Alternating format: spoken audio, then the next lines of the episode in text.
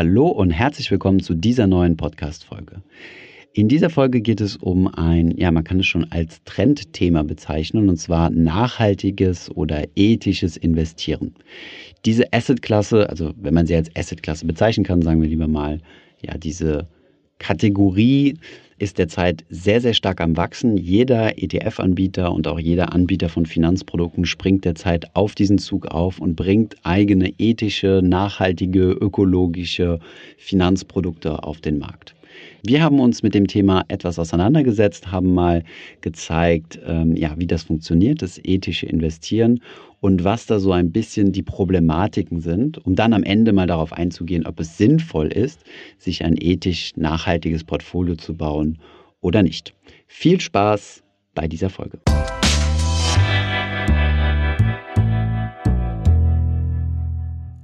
Hi, mein Name ist Thomas von Finanzfluss und im heutigen Video werden wir uns mal mit dem ethischen bzw. sozialen oder ökologischen Investieren beschäftigen. Dieses Investieren werden wir aus Einfachheitsgründen in diesem Video einfach mal ethisches Investieren nennen. Darin fassen wir dann aber auch das sozialverträgliche Investieren bzw. das ökologisch verantwortliche Investieren zusammen. Das ethische Investieren ist ein absoluter Boommarkt. Diejenigen, die uns auf der Investmesse in Stuttgart besucht haben, denen ist vielleicht aufgefallen, dass es gleichzeitig auf der Messe Stuttgart auch die Green Messe gab, nämlich eine Messe, die sich auf das Investieren in ökologisch vertretbare Dinge ähm, konzentriert, wie zum Beispiel in Wälder, in Holz oder sonstige Dinge. Als das ethische Investieren vor einigen Jahren das erste Mal aufgekommen ist, war es eher ein Nischenthema gewesen, was von einigen aktiven Fonds aufgegriffen wurde. Wie diese Fonds aufgestellt waren, war relativ intransparent und es wurden sogenannte Ethikgremien gegründet, die zusammen mit den Fondsmanagern Entscheidungen getroffen haben, welche Unternehmen denn ins Fondsportfolio aufgenommen werden. Der Nachteil dieser Gremien ist zunächst einmal, dass diese Gremien relativ teuer sind. Das bedeutet, man muss auch Menschen bezahlen, die sich in diese Gremien setzen und dann mit den einzelnen Unternehmen aus ethischen Gesichtspunkten auseinandersetzen. Und zweitens, dass diese Investitionen nicht ganz klaren Richtlinien entsprechen, sondern eher ein Ergebnis von Diskussionen und Austausch sind. In der jüngsten Vergangenheit haben sich aber auch große Indexanbieter und ETF-Anbieter darauf spezialisiert, ethisches Investieren auch passiven Anlegern über ETFs möglich zu machen. Hier einmal vier Bezeichnungen, an denen ihr feststellen könnt, dass es sich hier um ein ethisches Investment beziehungsweise um einen Index oder einen ETF mit dem Fokus auf das ethische Investieren handelt. Das erste Kürzel ist das sogenannte ESG-Kürzel, was steht für Environment, Social und Governance. In dieser Kategorie wird in Unternehmen investiert, die gewissen ökologischen Kriterien entsprechen, sozialen Kriterien entsprechen und sogenannten Company Governance Kriterien. Das bedeutet die Richtlinien, wie ein Unternehmen geführt wird.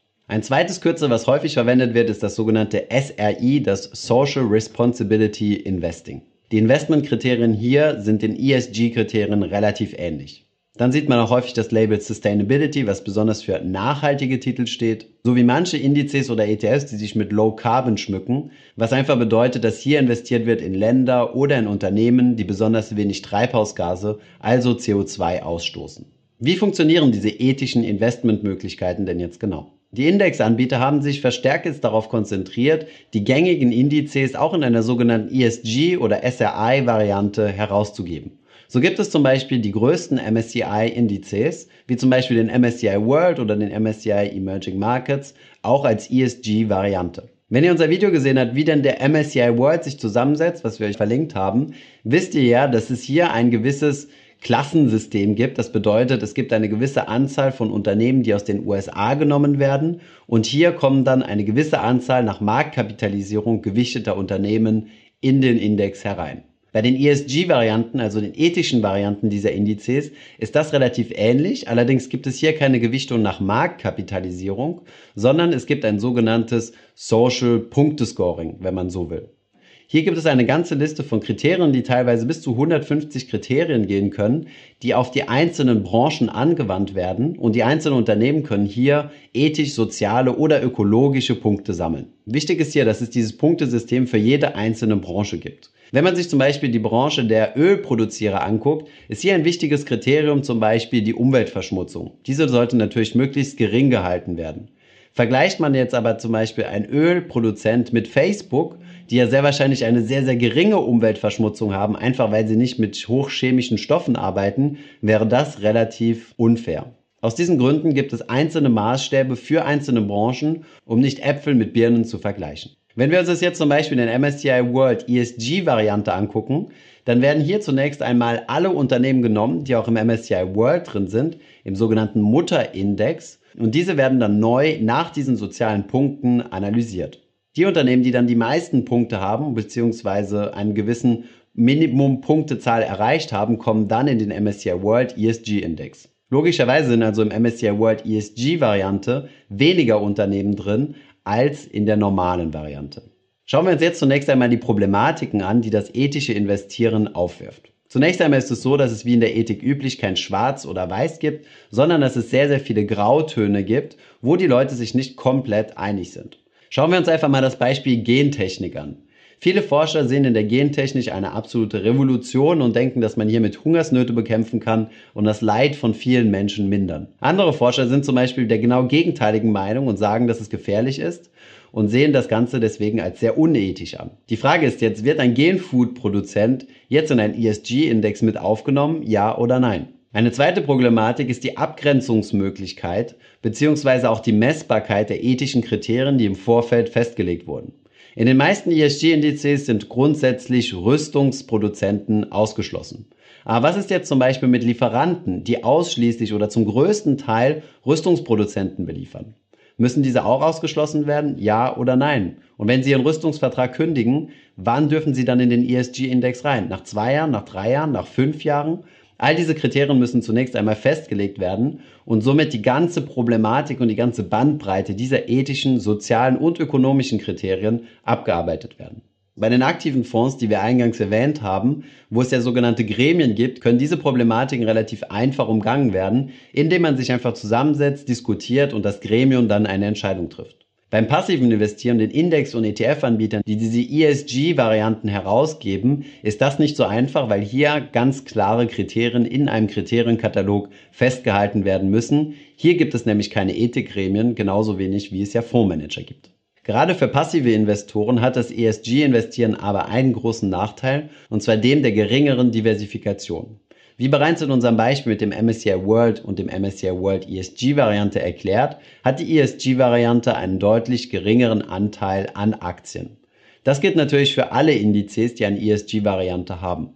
Aus diesem Grund reduzieren wir damit unsere Diversifikation als passiver Investor. Einige Index- und ETF-Anbieter haben sich hierfür einige Lösungen überlegt. Zum Beispiel werdet ihr bei manchen Fonds das Label SSC 5% Capped finden. Das bedeutet einfach nur, dass eine einzelne Position im Index nie größer als 5% sein wird.